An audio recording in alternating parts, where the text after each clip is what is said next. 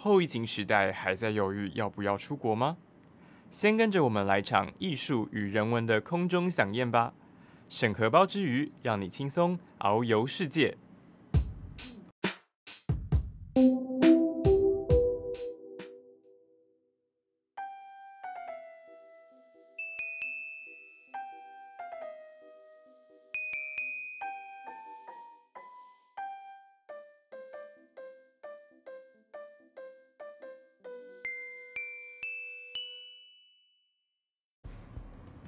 各位听众朋友，大家好，欢迎来到艺术任一门，我是今天的主持人，我叫玉桥。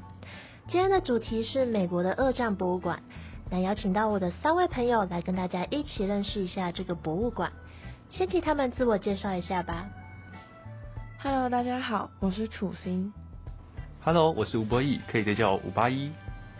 Hello，Hello，我是立泽。好。在介绍二战博物馆前，想先跟大家聊一下对于战争的看法。近期闹得最大的就是乌俄战争吧。在乌克兰和俄罗斯从二零一四年开始不断的打仗，到二零二二年，不管在民生、经济、社会上都造成重大的影响。这也是为什么大部分国家都使用和平的手段与他国相处。而历史上全球性的战争之一，就是第一次世界大战跟第二次世界大战了。第二次世界大战战场甚至扩及到亚洲的诸多国家，是史上规模最大的战争之一。后续呢，也造成了美国和苏联的崛起。那我想问一下哦，你们对于战争有什么看法呢？我觉得瑞士的中立国原则很好哎，就不会主动去攻击别人，就算是被拿破仑吞并过，却也始终保持了和平的态度，这很不容易哎。我觉得战争啊，导致民不聊生，也会产生许多问题，像是难民问题啊、石油危机等等，完全只有坏处啊。可是我觉得人不犯我，我不犯人，他来打我们，我们也没办法好好沟通了，所以战争是必然的。哇，想不到大家都有独到的见解呢，谢谢大家的分享。在场除了我之外，还有人去过二战博物馆吗？我去过。哦，看来只有楚心去过呢。那你可以跟观众还有没有去过的朋友分享一下心得吗？哦，我记得那时候是故意去纽奥兰参观博物馆的，因为他们很特别，用了当时参见官兵的口述历史来说明他们的亲身经历，它能让大家都可以用第一手资讯来了解到当时背景，而且也运用到大量当时建区的纪录片来向大众来介绍二战。用听觉来浏览学习博物馆小安传递的资讯，来取代以往阅读文字的说明，让大家可以更直接接触到当时真实的战场样貌。我知道，那时看到一幕幕的纪录片画面，内心真的有被震撼到呢。那博物馆为什么要在纽奥良啊？那这个就要讲到诺曼底登陆了。那时候逐渐计划于诺曼底，所以建筑了许多的舰艇。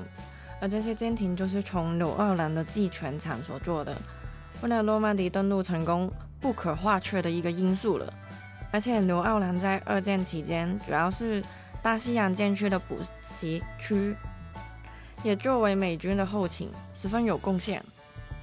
那可以帮我科普一下诺曼底登陆的故事吗？我都还给历史老师了。可以啊，由于西元一九四三年德国在史达兰格林局建议中失利，导致了德军大批的主力需要调配到东线舰场与俄军作战的。而同盟军美国、英国、中国，他们也很积极的帮忙苏军去反击。之后在同盟军的商议下，决定在西线开了新的舰场，就是诺曼底登陆的缘起。诺曼底登陆发生在一九四四年六月六号。它是有史以来人类近代历史上规模最大的一场海上登陆作战。它一天内十五万民军士兵环到英吉利海河，后就在法国罗曼蒂地区登陆，而这一天就称为 D-Day。它的意思就是作战开始的那一天。同盟国军队在法国罗曼蒂地区进进行了长滩登陆作战，它成功的夺回了法国、比利时等地。重新建立了核心国。话说啊，曾经去过纽奥良，那里有许多法国跟西班牙式的建筑，在路上也能看见不同种族人民互动呢。真的，因为那里城市主要采集棉花的出口地，所以也是黑奴主要的进口地。黑人们为了抒发心情，他就透过了创作音乐来得到救赎。我们常常听到的爵士乐就是从纽奥良那边开始的。哇，我超喜欢爵士乐的，真的好想要听听道地的爵士乐。不过回到二战博物馆，所以说这个博物馆主要是在记录二战历史吗？它的初始理念是纪念二战诺曼底登陆中有贡献的士兵，是在开幕四年之后，因为大众的反馈和反应，才将二战历史收录进去的。因此，它有两个展区哦，分别是欧洲和亚洲，都有不同的布置。原来如此啊！不过，二战博物馆好像还有其他特别的展示模式哦。楚曦，你应该知道吧？我知道，就是那个 Expansions of America 升官兽，是国家二战博物馆的新活动，真的是有够酷的，真的是很感受到科技的进步，居然还可以让这样还原那个战争。哦，那个哦，我有在网上看到宣传，我超想去看的。而且今年十一月才刚推出，你也太快了吧！我目前还只在这边计划之后去。唉，对啊，现在居然还有了这种东西。我那时候去的最酷的就是冰级牌体验跟看一下纪录片。你们也有听说过体验吧？有有，哎呀，是一个很有名的体验啊！每个人还会拿到自己专属的狗牌，而每张都会对应到不同的二战的美国士兵。你透过狗牌这个读卡器，可以看到这个人在二战中的影片。嗯哼，虽然我还没去过以前的博物馆，可是我还是很懂的，毕竟我对二战很有兴趣。哈，少来了，又在那边装懂了，这个人。哎哎，什么装啊？哎，等一下，等一下。哦呦，怎么好像只有我一个人什么都不知道？呃，那个什么星光秀啊什么的，还有狗牌也是。那你想要先知道哪一个呢？呃，先星光秀好了。呃，楚心还说有什么感受到很科技的进步呢？有够夸张的啊！呃，到底是有多厉害？我网上看到说啊，Expression of American 将最新的户外投影技术跟博物馆的藏品中的暂时性田和口述历史独特的结合起来了。投影像素高达一万五千，代表荧幕非常的大，输的很厉害了。楚心，你那时候去感觉怎么样啊？哎，原来有到一万五像素吗？真的是大大夸张哎！那边它有五个很大的荧幕。有正方形、三角形，还有一些建筑物，再加上那些音效和艺术装置围绕着整个环境，哇，那个画面出来真的是非常的立体，3D 到有一种视觉错觉，好像那些建筑物在动一样，非常的震撼啊！真的是没有办法用文字说明，真的要现场看才能懂得到底有多厉害，没有在夸张的哦。哇塞，光是听就觉得很厉害的感觉。听到我也好想要去看一下啊！我也好想去哦，好羡慕哦。还有哦，最深刻的就是他那首代表曲，它是由一九四零年代的新奥伊兰传奇的 Preservation Hall 爵士乐队演奏的歌曲为特色。他那边有介绍说，这是很具新奥伊兰音乐文化的乐队。音乐是一个那么情绪化的东西，那些歌就好像在告诉我们。二战时期人民的故事，还有他们的情感，相关受用到的音乐都很触动人心，非常的奇妙。几年前还没有这个哎，真的是太可惜了。我也好想去看看到底是怎么一回事哦。我那时候在网络上看啊，就觉得已经够厉害了，没想到听到实际经验会是更冲击啊！而且官网说台词都是直接用二战的时候人的说话，这样会特别有感觉吗？是哦，这我反而不知道哎。不过我那时候听啊，是觉得很顺啦，很让人去带入那个情境，就好像真的成了那个见证的旁观者，看着那些事情的发生，是一个很有渲染力的体验。哇，那那真的是，所以哇，我真的也不知道要有什么反应了。没想到一个博物馆也能做出这么特别的体验。那那个狗牌呢？那又是什么样的体验啊？哎，这个可以由我来讲。首先，你会坐上一个列车，就好像士兵一样，车上会有一个北北跟你讲一些注意事项。之后到那个场馆，就会有很多二战士兵的口述录影带给你听。不过，你拿到的那个兵籍牌的故事，就只有你可以听到那个士兵身上发生的历史故事。我去的时候也有看，哎，那个馆还布置了很多很多真实的森林、城墙等这些装置，来让观众觉得自己好像真的去了那个地方。参观的时候不用看一大堆文字，真的是很舒服。这个博物馆的想法还蛮有创意的。对啊，而且还有一些二战士兵在那边回答问题跟分享自己的事，非常的热心呢。啊，提到这里，我想起一个浪漫的故事，也是关于二战士兵的。在几年前的新闻看到，有一位九十岁的老婆婆啊，在家人陪同下参观了纽奥良的二战博物馆，意外发现了一个很酷的事情。你们猜猜看是什么啊？嗯，哦哟，五八一迈埃内啦，赶快讲呗，好想知道哦。嗯，让我来想想看哦。我好像有印象有看过这个东西，该不会是发现了自己的衣服吧？老婆婆那时候心想，怎么会有一件喜欢的衣服不见呢？怎么找也找不到，难过死了。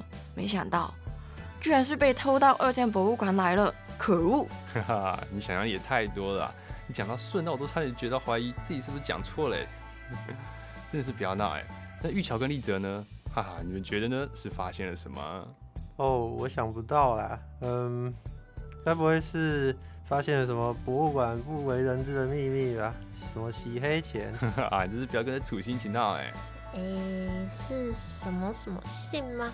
诶，有接近哦，有点东西哦。哼哼，哼哼，就让我来讲答案吧。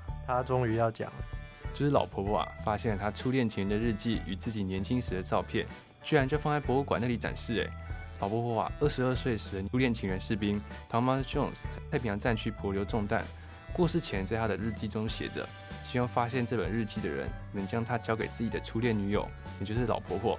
日记本慢慢流传到 Thomas Jones 的侄子手上，可是他只是觉得就不要打扰老婆婆的生活了，转而把日记捐给了博物馆，想让大家知道更多历史。一切就是那么的巧合啊！七十年后兜兜转转兜了好几个圈，让是被老婆婆给看到了。哎，这时候该来一首零差家的兜圈哎，那因为不能让观众觉得我们插播广告，歌手的名字就不能完全讲出来了，谢谢。真的是要笑死哎！让我讲完了没啊？那我继续讲啊。最终啊，老婆婆拿到了日记的影本，离开了二战博物馆。我觉得这真的是一个很浪漫的故事哎，真的，真的是太巧了。都过了那么久，还能再次看到初恋情人的日记和当时自己年轻的照片。世事真的是没办法预料啊！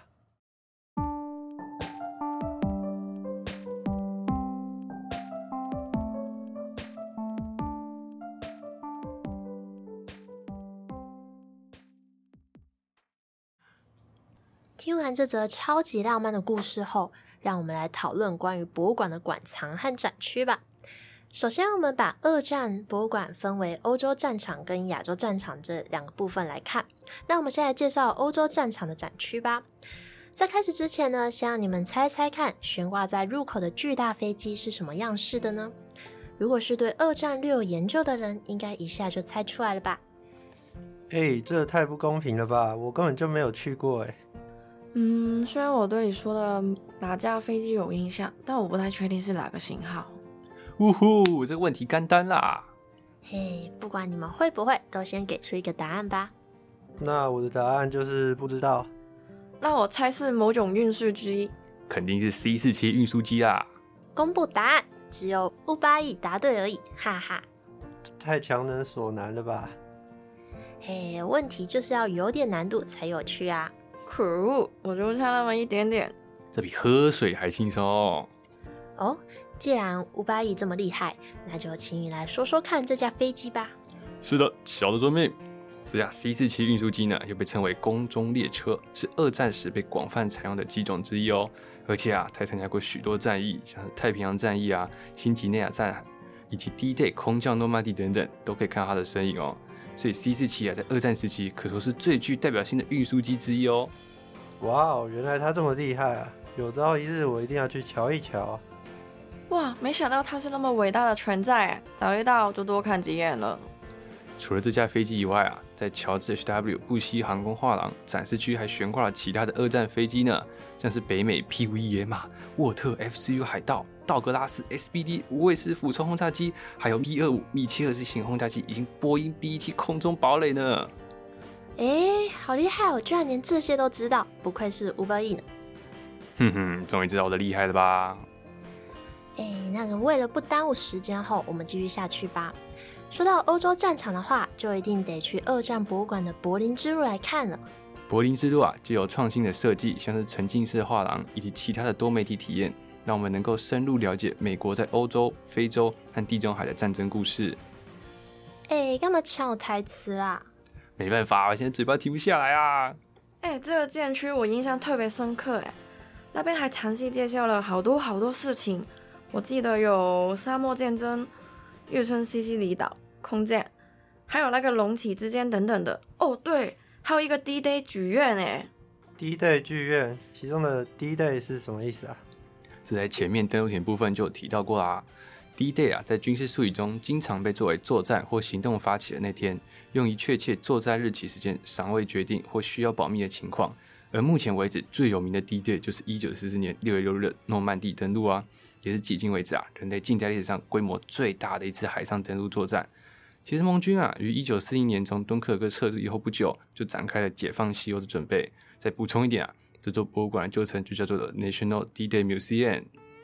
哦，才过了那么几分钟，我就忘记了拍摄。我对那时候参观 D-Day 剧院的印象还记忆犹新了。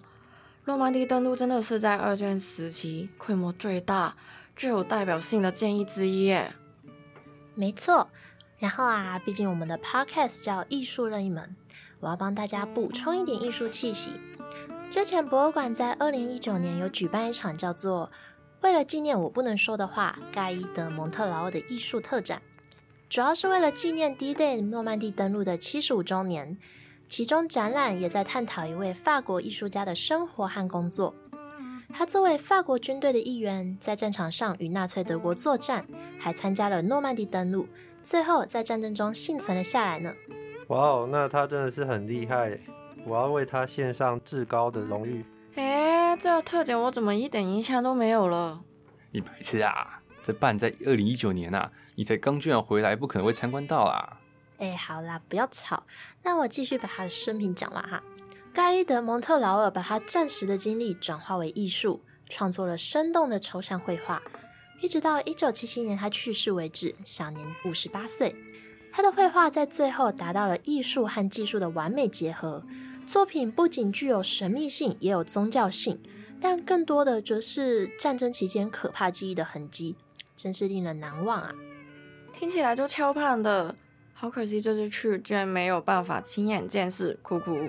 希望之后还能举办类似的特展呢，我也想亲自去看一看。诶，说到这里啊，让我想到在二战时期，欧洲战区还有一个非常有名的历史，就说纳粹大屠杀呢。嘿嘿，这个我总该知道了。哦，那你简单说明一下纳粹大屠杀吧。诶，都，那我还是把机会留给玉桥好了。哎，我就知道是这样。简单来说，纳粹大屠杀呢，就是纳粹德国和其他协作国对近六百万的犹太人所进行的种族灭绝行动。哇，这太残忍了吧！我记得啊，还有数百万的非犹太受难者，包括同性恋、耶和华见证人和身心障碍者等等呢，这真是历史上最黑暗的时期。哎，这样我想到，在去参观这个博物馆的时候，有看到一位叫阿瑟基克的作品，哎。他是一位出生在犹太家庭的波兰艺术家、插画家、政治漫画家。他早就在一九三三年希特勒掌权就开始画他的讽刺漫画，展览中还有超过五十件他的作品。他的作品表现出了对二十世纪初的人道问题的关注，甚至还有一些问题啊，到现在还存在了。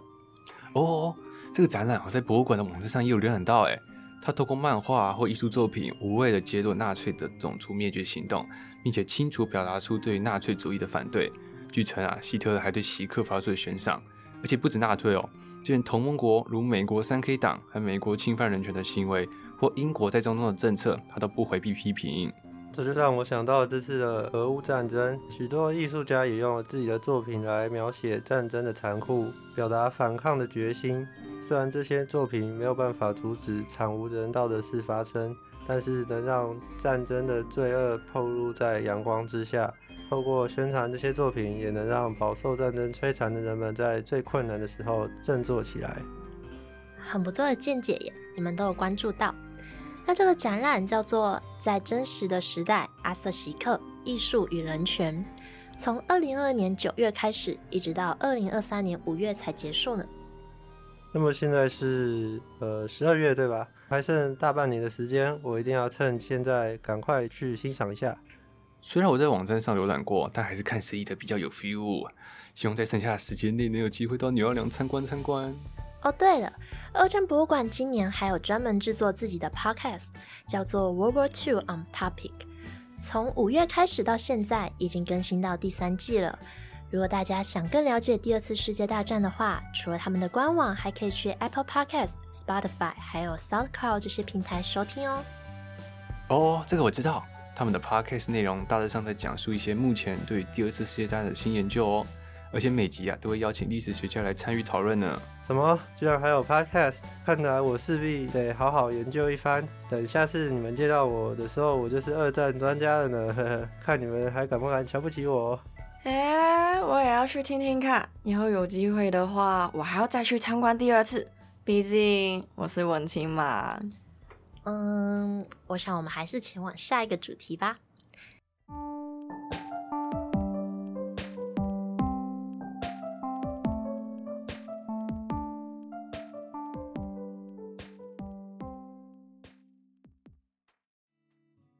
哎，对了，你们知道美国原先并没有打算参与二战吗？在战争初期，美国的主要任务是在帮英法两国做补给。当时希特勒也很害怕美国的战力，还特别下令德军不要攻击美国的商船。那我想考考你们哦，知不知道是哪一个事件促使美国决定参与二战的？这个我知道，之前历史课有学到，是珍珠港事件。哎，对对对，就是那时候日本给人家搞偷袭嘛，然后美国就被惹怒，就决定参战了。没错，美国人民就是因为这样才从那个孤立主义转为支持参战的。太平洋竞争就是这样开始的。但亚洲舰长其实早在一九三七年的时候就开始了。当年发生了中日的卢沟桥事变，还有那个南京大屠杀，这两场战争都造成了很大的伤亡人数。但好像大多数人都比较熟知美国跟日本那边两个战争的，对此也比较有兴趣。其实啊，我对亚洲战场这部分历史一直都蛮有兴趣的呢。毕竟我就生于亚洲，从小生活在这里，感觉自己应该要多认识一下这个文化圈。但很可惜啊，每次都只能从报道文章或课本中学习，很难有实地探访或者实地观看遗留文物的机会。我很好奇，二战博物馆里是否也会有关于亚洲战场的文物展览，或者其他不同于文字的导览呀？当然有啊，博物馆中有一个专属于亚洲战场的展区，当中有一个名为“东京之路”的场馆，在这里面啊，有很多关于前线作战、后勤挑战等等的各种介绍，同时也研究了东西方的文化差异，然后发展出不同的作战策略。刚刚说到的美国参建历史也有收录在这个展馆的当中哦，有个叫做“银座出生的太阳”的主题，它就检视了美国当初被记录后参建的决心跟好性，就算是面对了很大的困难，他们依然的勇往直前，毫不畏惧。哦，对了，那边也有介绍当时候重要的领导人是怎么样引领美国作战的，但你们知道吗？美国其实在一开始并不见战风，反倒是在一个劣势的状况下。真的假的啊？这也太难想象了吧？呃，在我的印象中，美国一直以来都是强国啊，他们一直引领全球，完全想不到在过去的战争中也会被打压。嗯，其实美国也不算是被其他国家打压，而是那个环境啊，让他们没有优势。所以在亚洲建场中，很多的地区都是属于那个热带的气候，那边又湿又热。哎呀，停一下，光听到这里我就觉得受不了了。幸好我不是出生于那个年代。哎哎，听我说完嘛，你会更不想加入战争的，因为除了那个天气不舒服之外啊，那边的蚊虫啊，还有疾病，真的是多的不得了的。所以呀，在那个美国大兵在战争过程中。除了要预防那个敌人，还要去适应那边周围的环境，毕竟这和他们原本的生活地区很不相同。博物馆也有还原这个场景哦，是以西南太平洋上的卡达尔卡纳尔岛作为场景去规划的。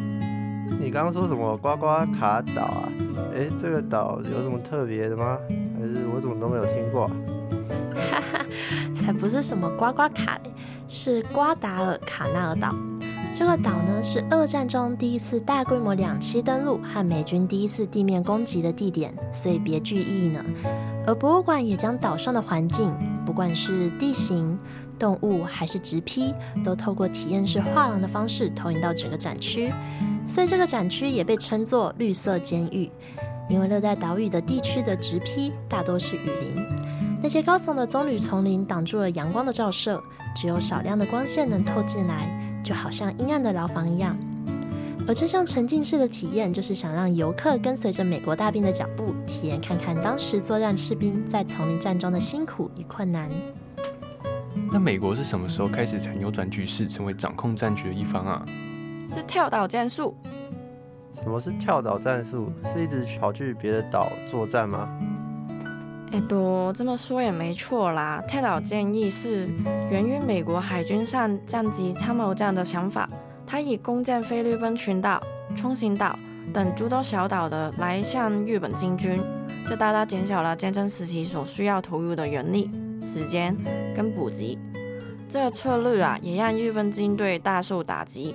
原本日本是占领了很多根据地的优势，在这个时候啊，就全部都失去了。在博物馆的太平洋剧院画廊中，也打造了逼真的海滩景观哦，来重现当时的登陆点。除了陆地和海洋的布置外，馆方也展示了多架战机、轰炸机等军用设备，也有播放美国原住民密码谈话者的作战情报，让民众更能深入了解当时的战貌。啊啊啊！这也太可怕了吧！怎么了？怎么了？叫的那么凄惨，是什么东西让你觉得很可怕啊？我刚查了一个二战的资料，看到了一个很可怕的图片。除了刚刚提到那些战役照片，还有这个日本被原子弹轰炸的照片。我看，我看，哇，这也太夸张了吧！虽然之前就有学过美国最终以原子弹轰炸日本两个地区，但当时就只是听听而已，想说战争结束了，世界就和平了，根本没想过这背后的真实样貌。哎，那你们都知道原子弹是丢在哪两个城市吗？我记得一个是广岛，呃，另一个有点忘记了，呃，好像是长崎吧，这个我还记得的啦。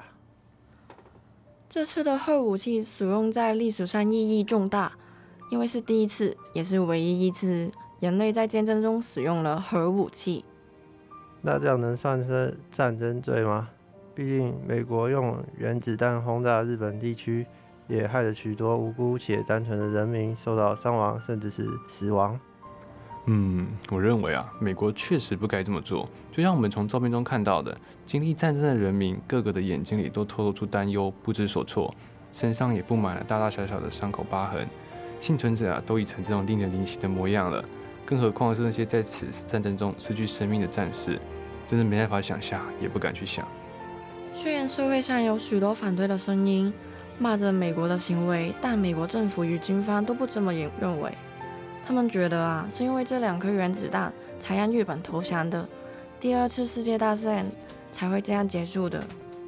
其实，美国在最后利用原子弹攻击日本前，也是有经过各方考量的。到底是要继续轰炸行动，还是用两颗原子弹终结战场？为了尽快解决这长达四年的战争，美国选择使用了核武器。虽然最后的结果不是大家所乐见的，但战争确实也终止了。博物馆也希望能透过一点点的作为，让人民重视和平。